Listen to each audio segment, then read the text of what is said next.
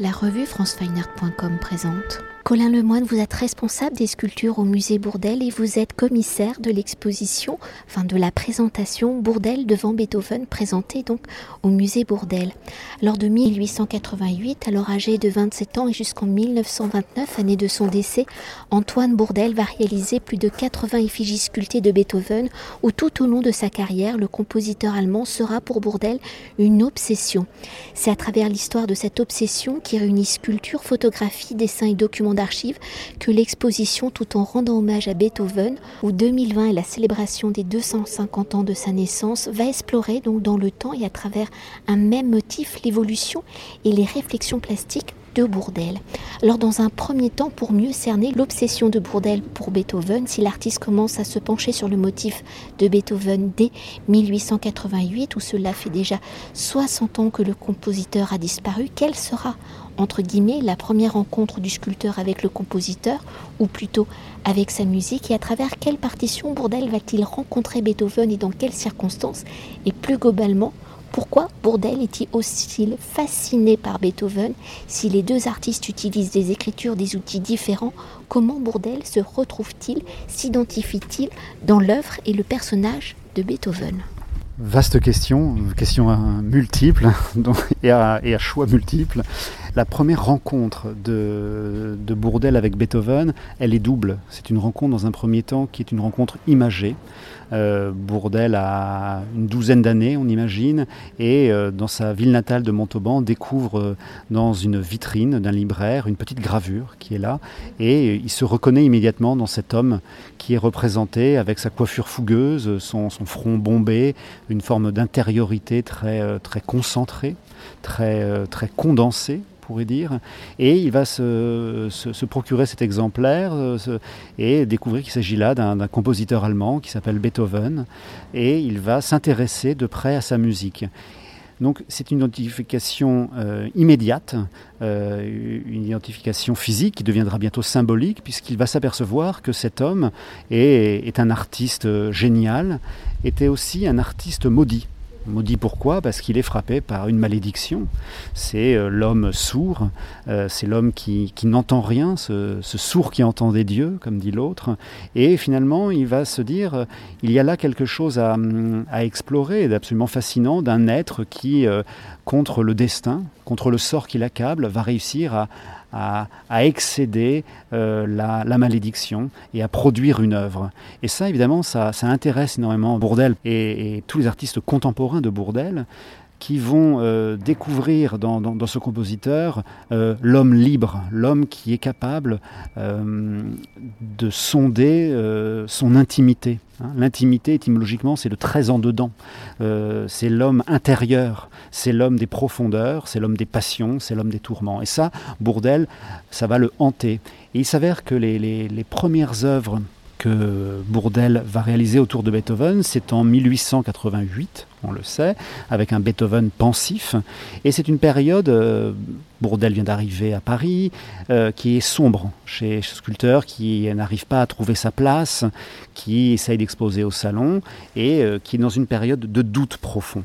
Et dans le doute, quel meilleur compagnon de voyage que ce Beethoven qui, traversant des, des chemins solitaires, douloureux, tempétueux, a réussi à s'en sortir. Donc j'ai envie de dire presque nécessairement, Bourdelle en, vient à, Beethoven et il y reviendra toute sa vie puisque en 1929, date de sa mort, il, il travaillera encore à Beethoven.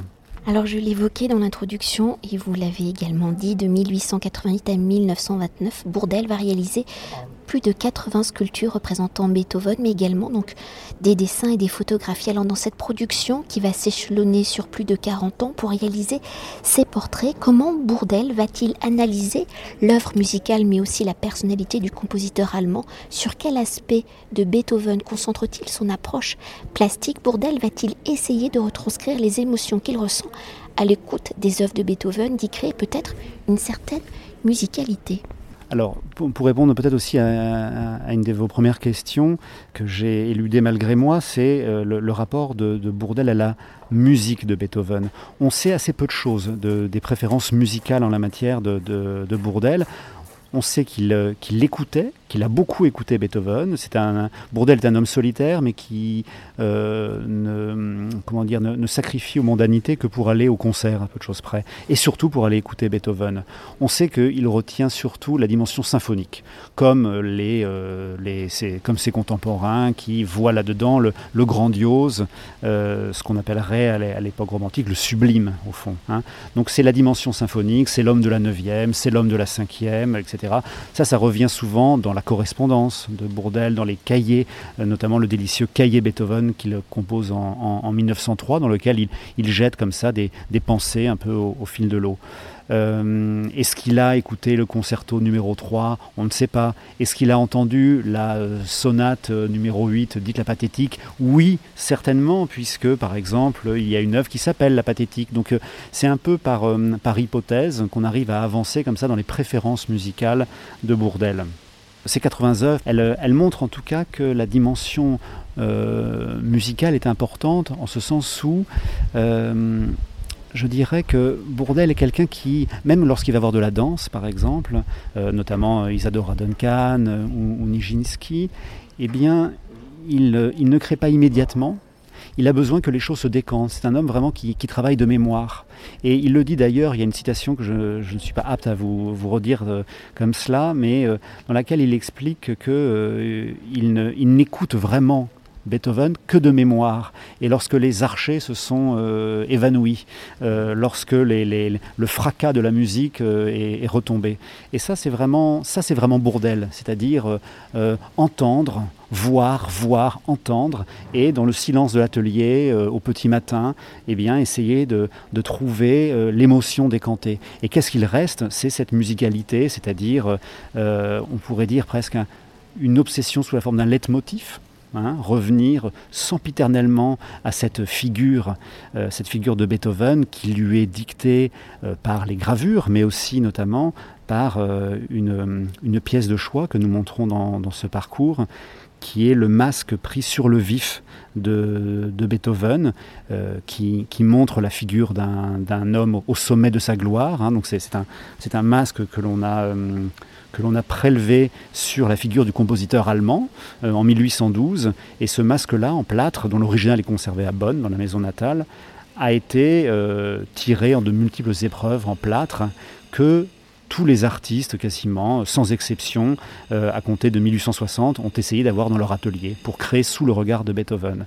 Et ça, cette, cette tête à jamais fixée, de, Beethoven comme une forme d'abrégé finalement du, génie disparu, eh bien euh, Bourdel va s'en inspirer et donc on, la connaît tous, hein, c'est-à-dire là euh, un, front bombé, je disais, une, une bouche cadenassée, comme j'aime à dire, des, yeux un peu exorbités, vraiment cette, cette figure de l'intériorité, eh bien elle va immédiatement définir une matrice chez Bourdel qu'on retrouve très rapidement dans ses premiers Beethoven euh, et, à laquelle il va, il va, cesser de revenir. Alors quand je dis leitmotiv, c'est ça aussi.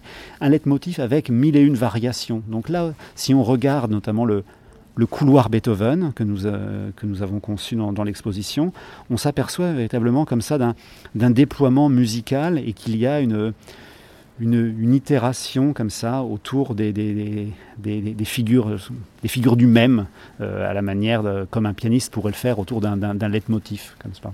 Et pour poursuivre sur ces 40 ans de production autour de la figure de Beethoven, de la première à la dernière sculpture, comment Bourdel fait-il évoluer? La figure de Beethoven, à travers ses 40 ans de production d'un même motif, comment celui-ci permet-il de mieux appréhender l'évolution plastique ou sculpturale de Bourdel, ses préoccupations formelles sur la manière d'appréhender le volume, de le retranscrire, de le faire naître dans l'espace?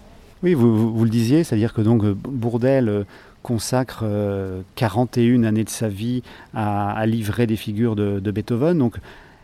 La chance que nous avons, nous, musée monographique, de, disposer de toutes ces œuvres, nous pouvons euh, nous, amuser, notamment là en, faisant, en concevant un, parcours chronologique, nous pouvons nous amuser à, montrer en effet le, le, déploiement plastique de, cette, de ce corpus extrêmement cohérent. Donc regarder euh, euh, une vingtaine de têtes de Beethoven mises côte à côte, ça permet de comprendre l'évolution aussi plastique de, ce sculpteur qui est sans doute le, plus grand de sa génération. Alors, eh bien, euh, c'est assez conforme euh, finalement à, à, l'évolution de sa carrière. On commence avec des œuvres qu'on pourrait qualifier d'assez d'assez réalistes, d'assez naturalistes, où on voit encore un peu le, frémissement d'une peau, le, un, un, œil qui pétille, on devine encore une oreille, et puis petit à petit, on va aller vers quelque chose de plus, euh, de plus synthétique, de plus, euh, de plus expressif, on pourrait même dire à un moment donné de plus expressionniste,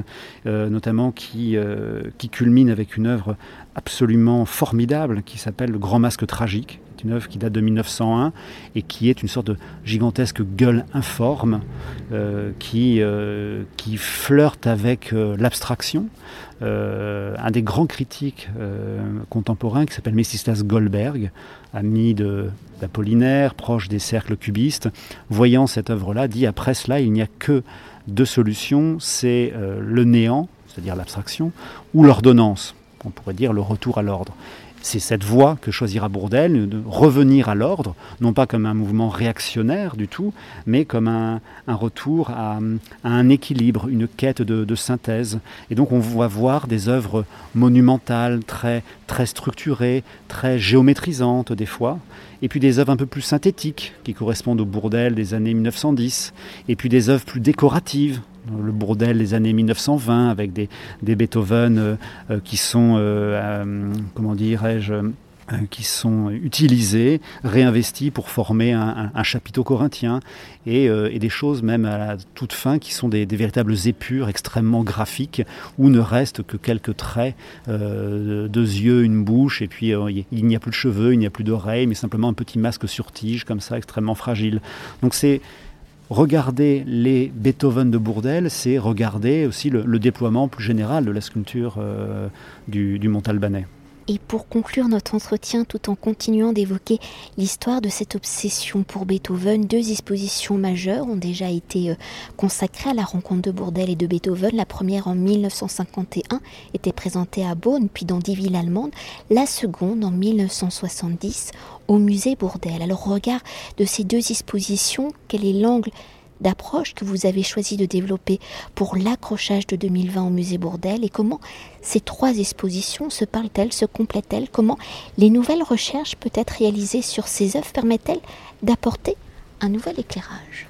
Oui, je crois que nous sommes forts aujourd'hui de, de, la recherche qui est menée euh, au sein du musée Bourdelle, mais aussi par des, euh, par des étudiants, par des conservateurs, euh, par des, des collègues extérieurs qui, qui nous, éclairent de leur lumière. Donc les choses ont évolué. Par exemple, je pourrais donner des exemples très concrets, mais nous avons réussi à, beaucoup mieux dater des photographies, des sculptures, à, à, affiner toute cette datation qui est extrêmement subtile, puisqu'évidemment, ce sont des variations des fois très, très discrètes, que les titres ont changé, euh, les matériaux fut un temps n'étaient pas forcément euh, euh, précisés, donc se référer aussi aux catalogues anciens, savoir ce qui était exposé n'est pas très simple. Donc par rapport à l'exposition allemande de, itinérante de, Bonn en 51, je dirais qu'il dressait un petit, panoptique, mais qui était moins bourdélienne qu'elle n'était beethovenienne, ce qui est un peu normal vu le, le tropisme d'alors. Et l'exposition de 1970, elle, essayer d'être assez complète, d'ailleurs en, donnant des titres à des œuvres qui n'en avaient pas, donc euh, est une exposition qui est importante en termes d'historiographie. Je dirais que l'originalité de, notre parcours est de, à la fois d'avoir ce couloir qui montre un déploiement chronologique vraiment et qui parle de lui-même. D'ailleurs, c'est une exposition qui est assez prolixe, il y a, il y a beaucoup de textes, on essaye d'être généreux aussi pédagogiquement, mais ce couloir par exemple se passe presque de mots puisqu'on comprend d'emblée quel est le, oui, ça, le déploiement euh, formel euh, du corpus euh, beethovenien chez, chez Bourdelle. Et puis, avec mes collègues, Claire Boisserolles qui est documentaliste et Stéphane Ferrand qui est le responsable des dessins et des photographies, nous avons réussi, je crois, à, concevoir dans, dans, dans l'autre couloir, qui est, un, qui est, un, grand couloir, mais de montrer, je dirais, quelles sont les différentes disciplines, art graphique, euh, photographie, euh, archives, etc., qui euh, ont conflué dans l'esprit de Bourdelle et dans sa main pour qu'il puisse créer aussi ces, sculptures.